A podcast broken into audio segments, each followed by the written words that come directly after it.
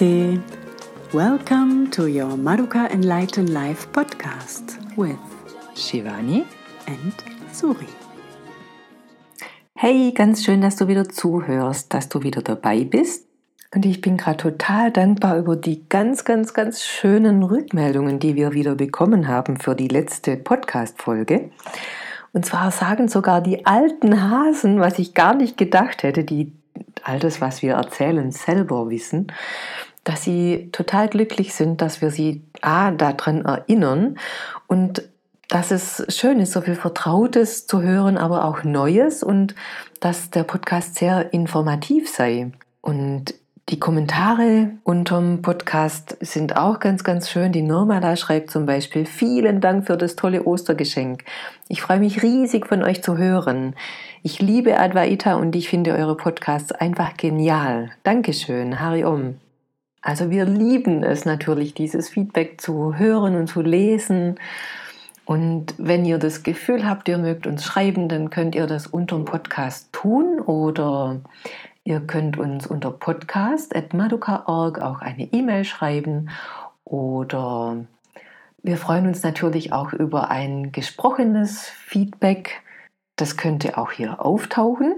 Überlegt euch einfach, wie wollt ihr uns das zukommen lassen, was ihr uns sagen möchtet. Und heute haben wir uns ganz was Feines überlegt für dich. Ich freue mich total, dass so viele da waren bei unserem Online-Retreat über 100 Menschen über die ganze Welt verteilt haben zugehört. Und am besten lasse ich dazu einen Teilnehmer sprechen, der dabei war und der das auch ganz toll fand, aber hör selbst.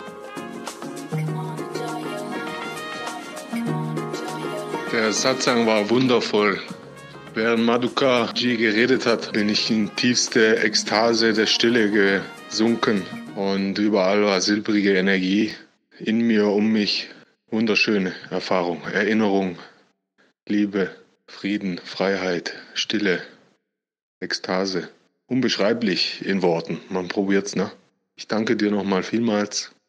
Und es ist einfach wunderschön zu spüren, wie viel Liebe bei Madhukaji und auch seiner Sangha ist. Und als er sagte, 108 Länder oder 108 Menschen aus den verschiedensten Ländern der Erde habe ich so richtig gespürt, wie überall die Leute gerade sitzen und in Frieden leuchten und für den Ort um sie herum Gold wert sind.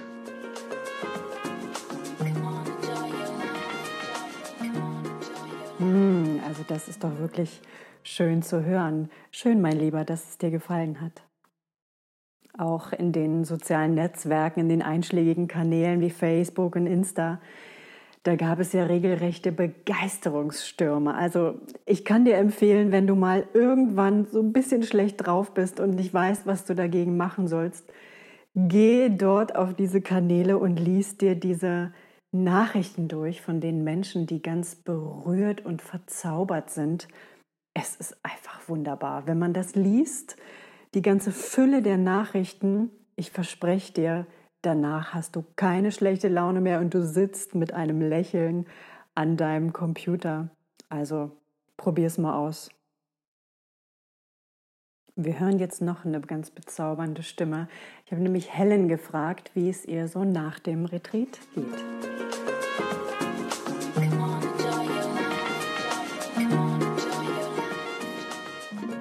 Nach dem Online-Retreat mit Madoka fühle ich mich transformiert. Meine Konzepte und Illusionen wurden erneut in der Wahrheit aufgelöst und zurück bleibt ein sehr tiefer Frieden und ein mich begleitender Mut, in dieser Wahrheit zu verweilen und diese auch mit anderen Menschen zu teilen. Ich bin zutiefst dankbar, dass diese starke Präsenz Madukas allgegenwärtig um mich ist und fühle mich sehr geborgen.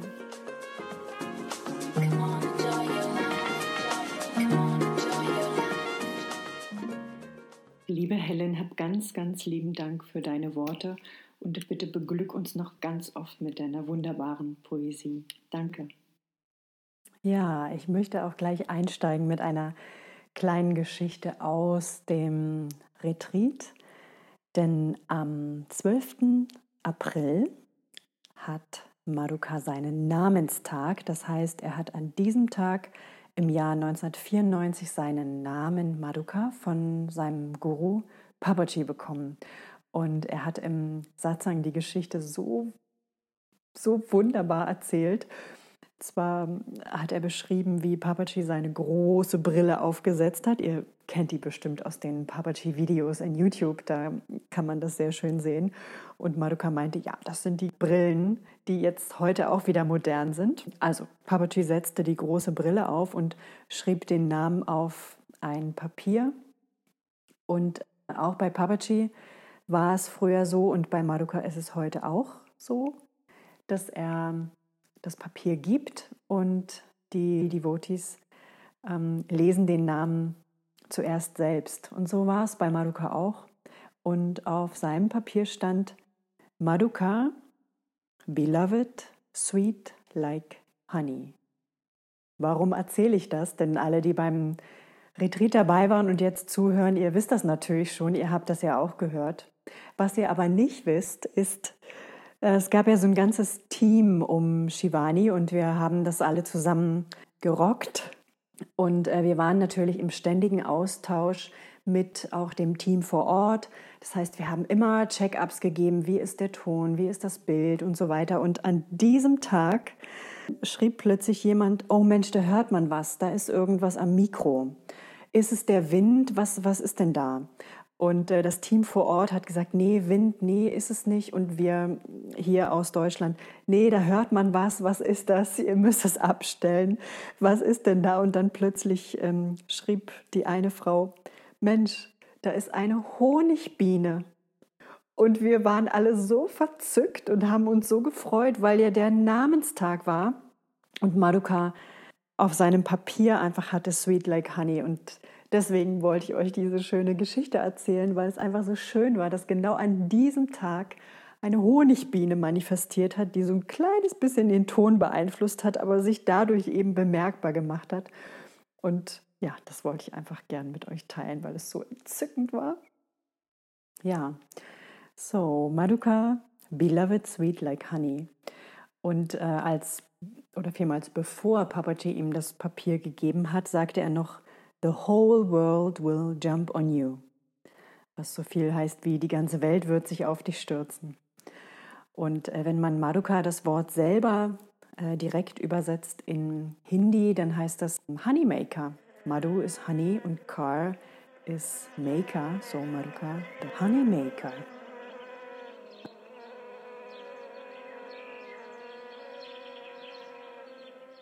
Ich habe noch eine Geschichte, wo es um ein Tier geht. Und zwar hat mir ein anderer Devotee erzählt, dass er einmal mit Madhukachi unterwegs war in Indien. Da waren sie gerade auf dem Weg von Retreatplatz in Goa zurück zu dem Platz, wo er lebt. Und auf der Straße hat er plötzlich angehalten und Batra wusste gar nicht, warum hält er jetzt. Er hat nichts gesehen, er ist weitergefahren und als sie dann sich wieder trafen, hat er ihm erzählt, er hat da angehalten, weil eine riesige Python auf der Straße lag. Und damit die nicht überfahren wird, hat er sie so ein bisschen angestupst, dass sie ins Gebüsch verschwindet, was sie dann auch getan hat. Das heißt, er hat einfach ihr das Leben gerettet wahrscheinlich, weil sie sonst von irgendjemandem auf der Straße angefahren worden wäre. Und wer schon mal in Indien war, der weiß, wie es da im Verkehr zugeht. Also ich musste das erste Mal, als ich da im Taxi saß in Indien, erstmal meine Augen schließen, weil ich es überhaupt nicht ausgehalten habe. Diese Regeln, nach denen die fahren, das sind ganz andere Regeln als auf unserer Straße. Und ja, ich glaube, diese Schlange war sehr dankbar, dass Madukachi sie von der Straße runter geleitet hat. Oh, apropos Schlange. Da fällt mir auch eine schöne Geschichte ein, und zwar mit Papaji. Er hat früher in einer Bergbaufirma gearbeitet und war dort verantwortlich für einige Eisen- und Manganminen. Ähm, das Ganze war tief im Dschungel, also weit ab von jeglichen Städten, die dort waren. Und ähm, man sagte, das Leben dort im Dschungel war hart und primitiv. Und Papaty sprach aber gar nicht so viel über die harte Arbeit dort, sondern vielmehr über die Schönheit des Dschungels und der vielen wilden Tiere, die es dort gab. Und eines Tages war er mit seinem Jeep unterwegs und machte Halt an einem See, weil er Wasser nachkippen wollte. Und als er zum Ufer des Sees kam, da sah er eine große, lange Schlange, die mit dem hinteren Ende in ein Loch eingegraben war und er sah, dass die Schlange einen Frosch im Maul hatte. Und der Frosch lebte noch. Und er dachte, Mensch, die Schlange lebt doch auch noch. Und er sah, wie der Frosch im Maul, natürlich des Todes geweiht, das weiß man ja, im Maul der Schlange. Und der Frosch schnappte noch nach Fliegen. Und Papati dachte, Mensch, jetzt muss ich doch den Frosch retten, der arme Frosch, der wird jetzt gleich verspeist und der möchte doch auch leben. Und dann fiel ihm auf, hm, aber wenn ich jetzt den Frosch rette, dann ist mir die Schlange böse, weil die hat doch eigentlich Hunger. Und außerdem, was ist denn mit den Fliegen? Müssen die nicht auch gerettet werden? Und dann dachte er, hm, und dann entschied er sich, nee, halt mal, ich rette nicht den Frosch und auch nicht die Fliegen, ich mische mich hier gar nicht ein. Ich mische mich nicht in Dinge, die mich nichts angehen. Und dann sagte er, ja, es ist übrigens immer so, wenn du dich in Dinge einmischst, die dich nichts angehen, dann gibt es immer jemandem, dem du Probleme bereitest. Also, sagte er, misch dich nicht in Angelegenheiten ein, die dich nichts angehen, lass die Welt in Ruhe, sodass sie sich um sich selbst kümmern kann.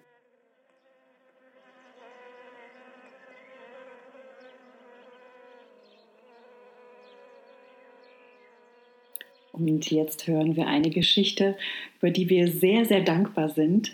Wir haben nämlich Maruka gefragt, ob er bereit wäre, für den Podcast diese Geschichte noch einmal zu erzählen. Und er hat Ja gesagt. Freue dich also auf die exklusive Begegnung mit der Schlange.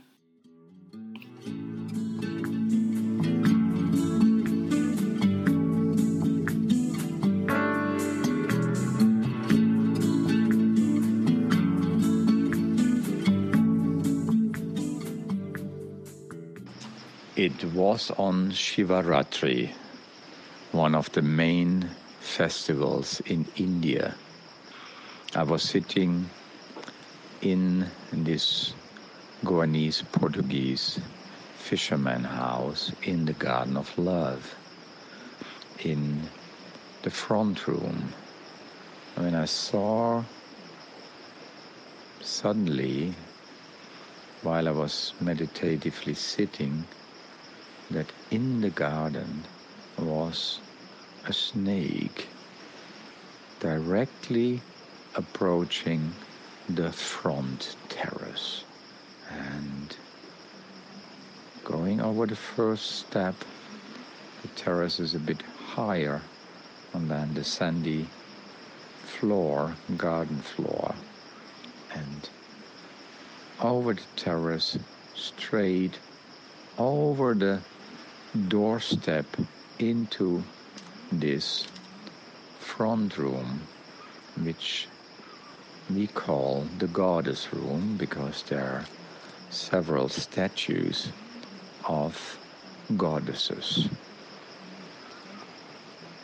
I was sitting on this stool in wonderment and uh, awestruck of the directness, uh, how this snake was coming into this room. So I was sitting there and the snake was looking at me. I was looking at the snake,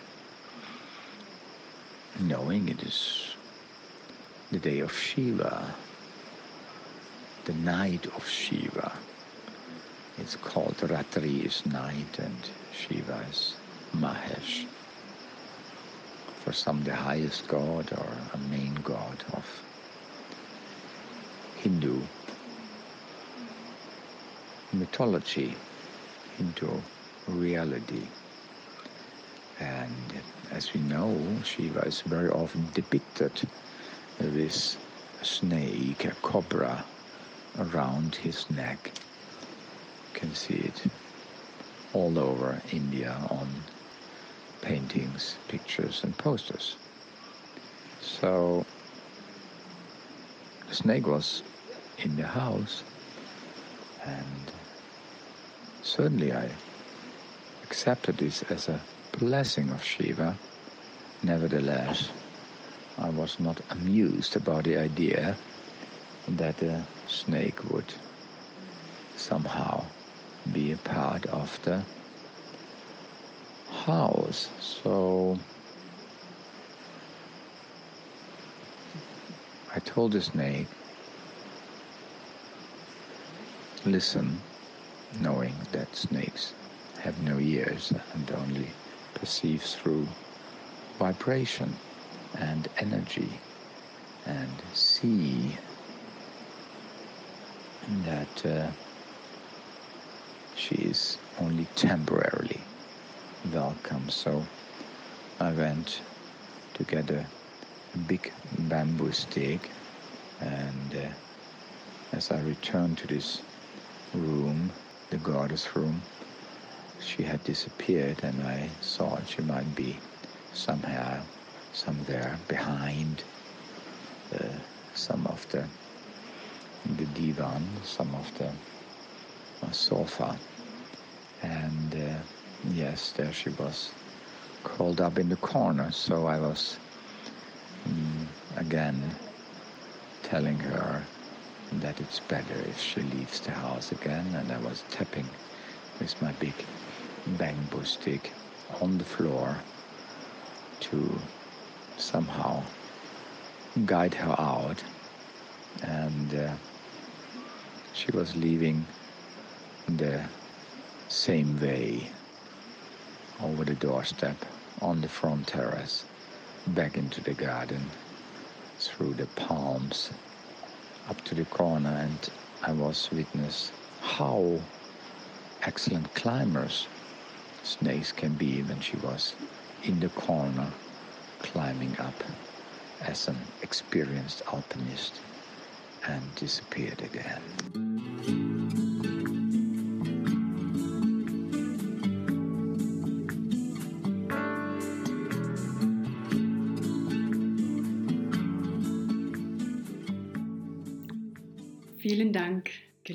Geliebter Meister, für diese wunderbare Geschichte. Ich kann mich noch genau erinnern, wie Sie uns die erzählt haben und wie erstaunt wir waren, dass diese Schlange kam und genau an diesem Tag, praktisch genau wie die Honigbiene. Es ist einfach immer wieder erstaunlich, wie Tiere und Dinge und Menschen und alles immer wieder manifestiert und klar ist, dass alles eins ist. Einfach wunderbar. Jetzt fällt mir noch eine Geschichte ein, wo ein Tier eine Rolle spielte. Und zwar sieht man daran ganz gut, dass Madokachi ganz gut weiß, welche Tiere in seiner Umgebung leben. Ich glaube, es war das erste Herbstretreat, das ich organisierte. Das war damals in Kisleck. Und da hat eine Studentin von ihm angerufen, die zu dem Zeitpunkt schon in Indien war es war im November und sie war ganz außer sich und sagte, ich habe ein Krokodil gesehen, im Garten war ein Krokodil. Und Madoka war ganz ruhig und sagte, ach, das war der Varan, der da hinten in der Ecke lebt.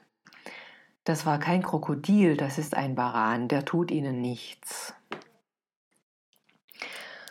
Ja, und das hat mir damals gezeigt, er weiß ganz genau, wer um ihn ist. Er weiß ganz genau, welche Tiere leben mit ihm im Garten, welche Tiere leben mit ihm im Haus. Wer ist um ihn, das spürt er ganz genau.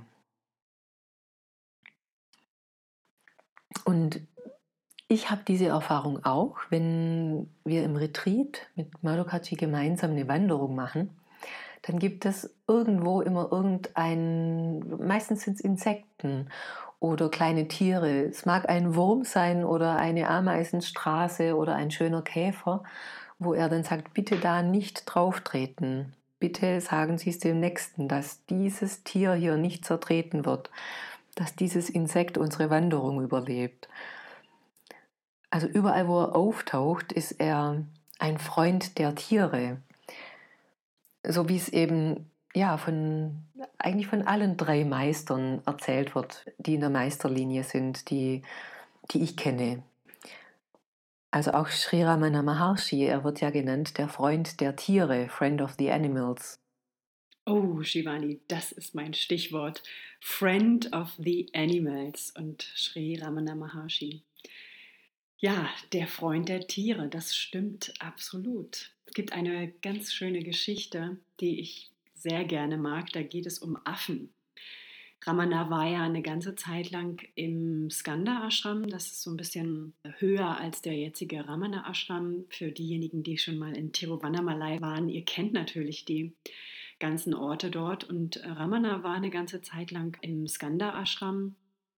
Und dort kamen immer wieder mal hm, Affen zu Besuch. Und die sind heute auch noch da. Ihr kennt die, ihr kennt die auch, die Affen, die im Ashram rumspringen und auch dort am Berg sind und so. Man trifft die halt immer wieder. Und damals war Ramana und ein paar Devotees von ihm, sie waren dort oben und es kam eines Tages ein ganzer Affenstamm zu Besuch. Die Affen kamen näher und ein Affe setzte sich sogar auf Ramanas Schoß und umarmte ihn. Und äh, es sah so aus, als würde der kichern und würde der, als würde der Ramana etwas sagen. Und äh, plötzlich meinte er, der Affe sagt mir, dass er heute als König der Affen akzeptiert worden ist. Und dann sagte er zu seinen äh, Devotees, ja, seht mal hier die Affen dort, die dort sitzen, das ist die Königin, die First Lady und dort drüben ist die Junior-Königin und äh, dann sagte er, und schaut mal hier, das ist der Chef der Armee und die anderen sind die Soldaten. Und es waren so ungefähr 100 Affen oder so dort. Und die waren alle natürlich ganz freudig und aufgeregt und kletterten so über die Bäume und brachen ganz viele Äste ab und die sind herumgesprungen und machten super viel Lärm. Und Bhagavan saß mit dem einen Affen auf seinem Schoß und streichelte ihn über den Kopf und sagte dann zu ihm, ach, der lahme Junge, also sie nannten ihn damals The Lame Boy, der Lame, der lahme Junge ist heute ein König geworden. Und dann sagte er zu denen, die Devotees, ja, er ist heute gekommen, um mir die gute Nachricht zu überbringen. Und einige seiner Devotees, die kannten diese Geschichte schon. Der lahme Junge, wie man in Deutsch sagt, oder The Lame Boy, hatte sogar einen Namen und zwar hieß der Nondi. Und Ramana hat dann die Geschichte noch einmal erzählt. Und zwar war es so, dass eben dieser Affe, der zu diesem Zeitpunkt dann auf seinem Schoß saß und die sehr vertraut waren, der kam eines Tages zu ihm, als er noch ein Junges war, als er noch ein kleiner, junger Affe war. Und das war in der Virupaksha-Höhle, die ist ein kleines bisschen vom Skanda Ashram entfernt, ein bisschen weiter südlicher davon. Und da kam auch wieder so eine Affenrasselbande und äh, die bissen aber diesen kleinen Affen und äh, der hatte dann ganz viele Wunden, die sie ihm zugefügt hatten. Und die anderen Affen sind verschwunden und haben den Kleinen einfach zurückgelassen.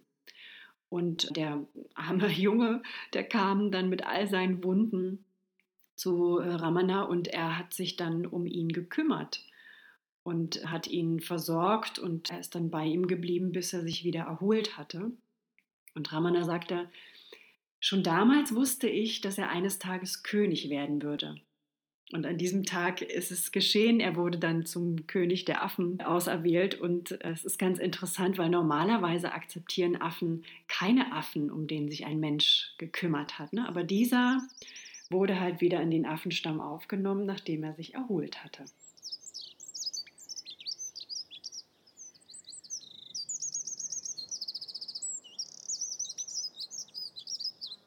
Interessanterweise gibt es in dem Buch von Maruka Einssein, Klarheit und Lebensfreude durch Advaita, eine ganz ähnliche Geschichte, die sich auch ganz in der Nähe vom Skanda Ashram äh, abgespielt hat. Die geht so. Bhagavan liebte die Affen sehr. Er zog es vor, mit ihnen im Dschungel an seinem Arunachala herumzukraxeln. Das Sitzen mit Besuchern und Devotees auf seiner Schlafbank im Ashram nannte er dagegen scherzhaft im Gefängnis sein. Auch ich saß gestern am Berg, in der Stille meines Lieblingsplatzes unter einer weißblühenden Akazie auf einem Felsen hoch oberhalb des mächtigen Pyramidentempels von Tiruvannamalai. Um mich herum spielte eine Horde Makaken, als ich plötzlich hörte, wie mit Felsbrocken nach ihnen geworfen wurde, so dass sie sehr aufgeregt und ängstlich wurden.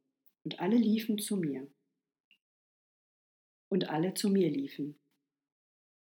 Die Mütter mit ihren Babys kauerten sich an mich.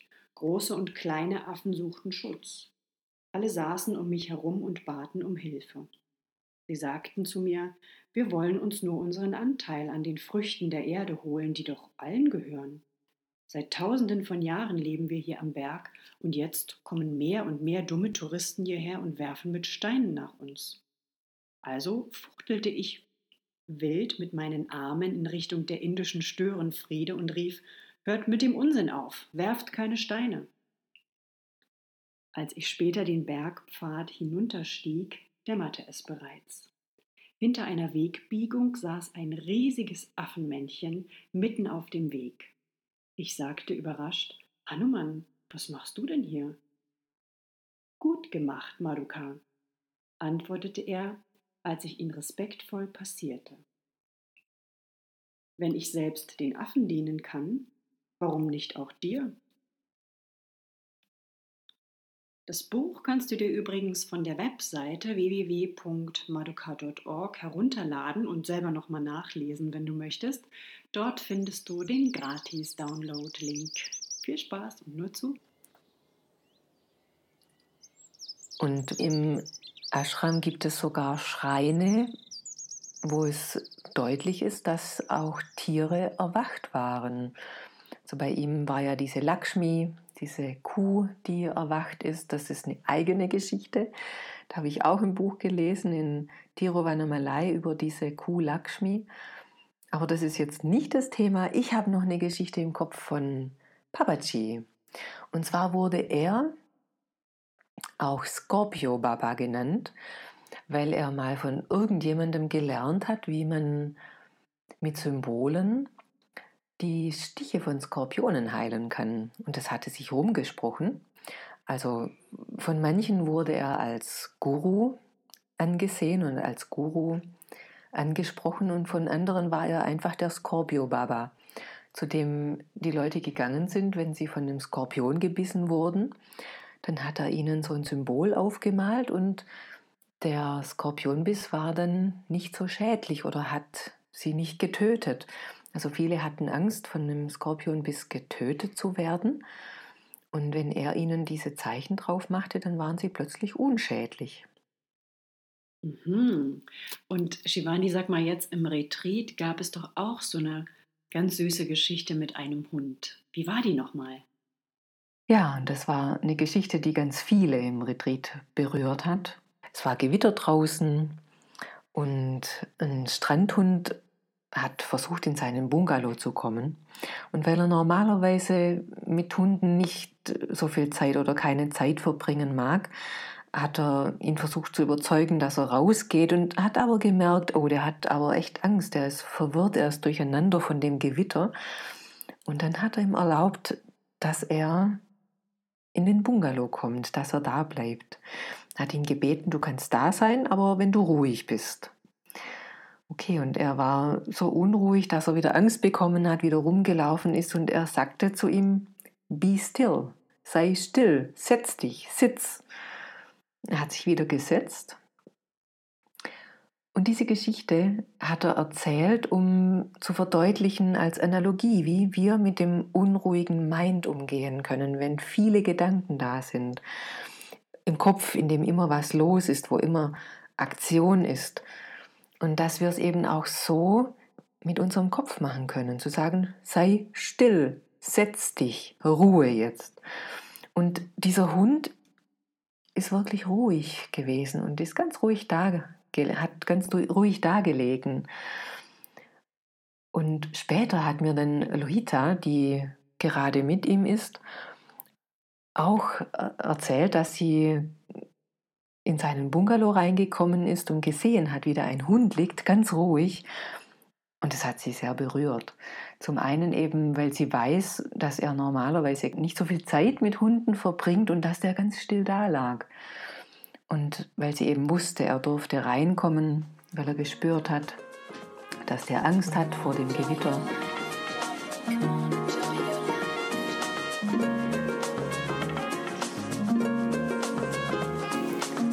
Papaji erzählt ganz gerne die Geschichte, die in der Mahabharata steht, in diesem indischen Epos.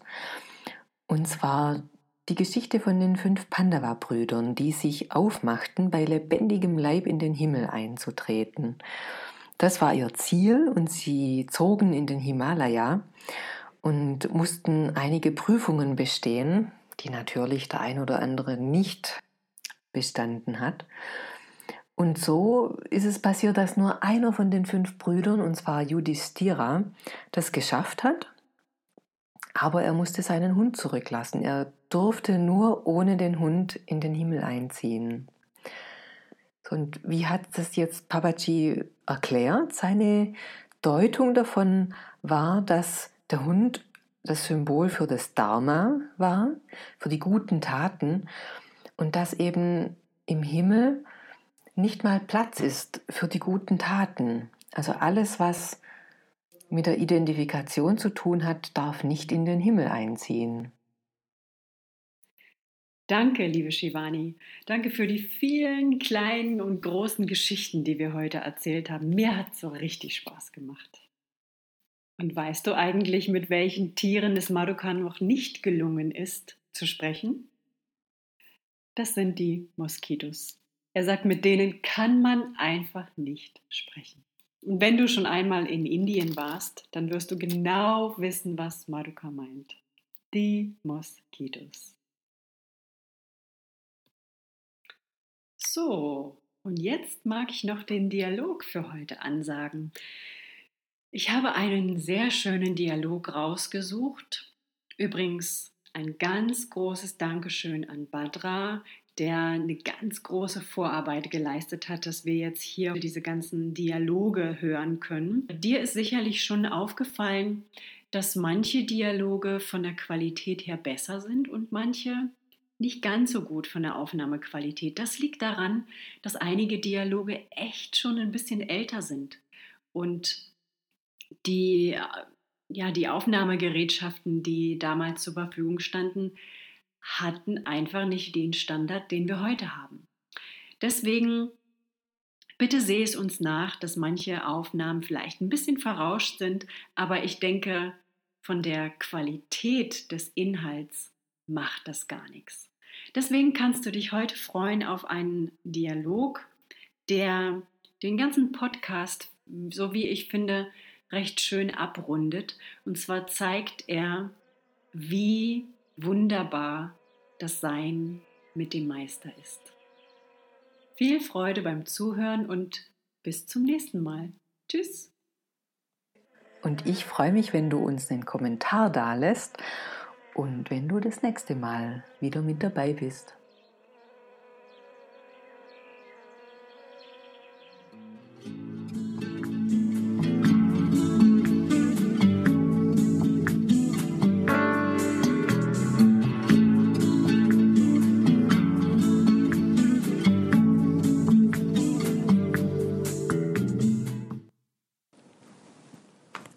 Über Stuttgart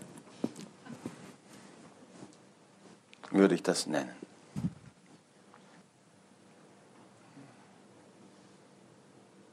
Bitte schön, machen Sie den Anfang.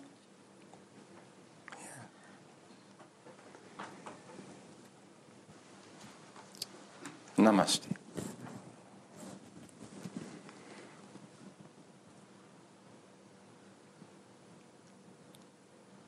In dem Moment, wo Sie mich gerade angeschaut haben,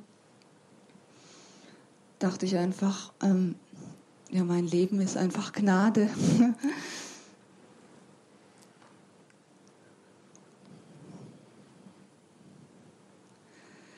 ja, das gemeinsame Verweilen in Stille, das ist so kostbar. Und es hat einfach mein Leben verändert.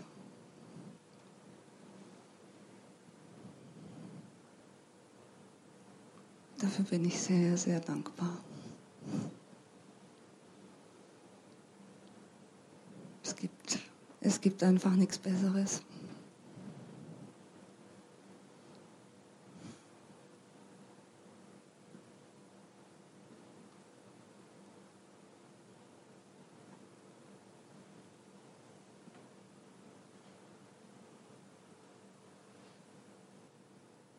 Da haben Sie so recht.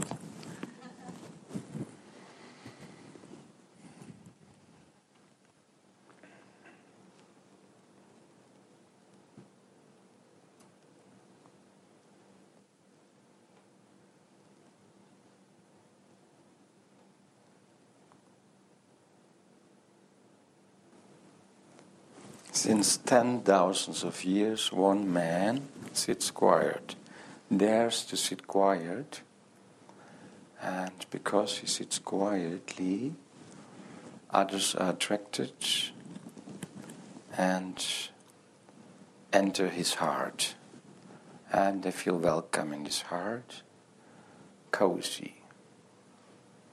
All the trouble, all the worries, all the ideas melt away. They melt because in the heart it's warm.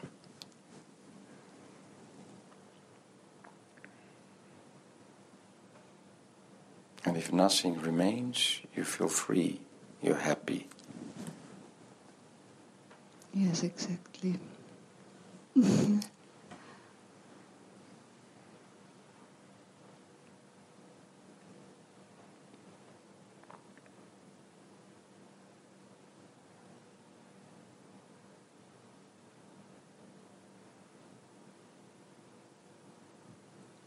I guess there is no better place than in your heart.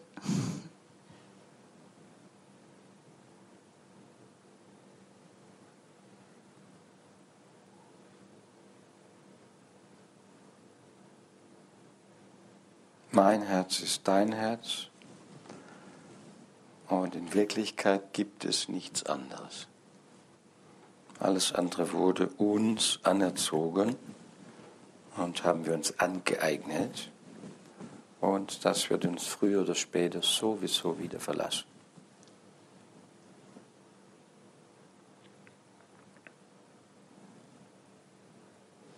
Und was kommt und was geht, ist nicht absolute Wirklichkeit, relative Wirklichkeit. Da mag es Bedeutung haben und Wichtigkeit, Sinn oder Unsinn, aber es ist nicht absolute Wirklichkeit.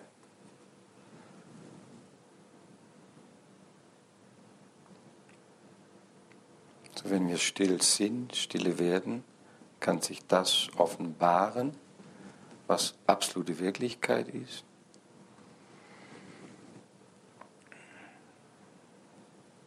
Friede selbst.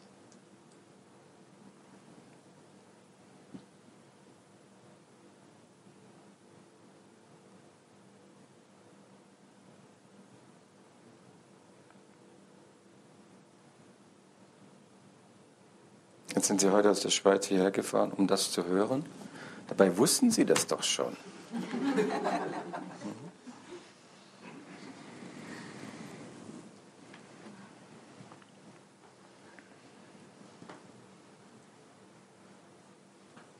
Ich glaube, davon kann man nie genug kriegen.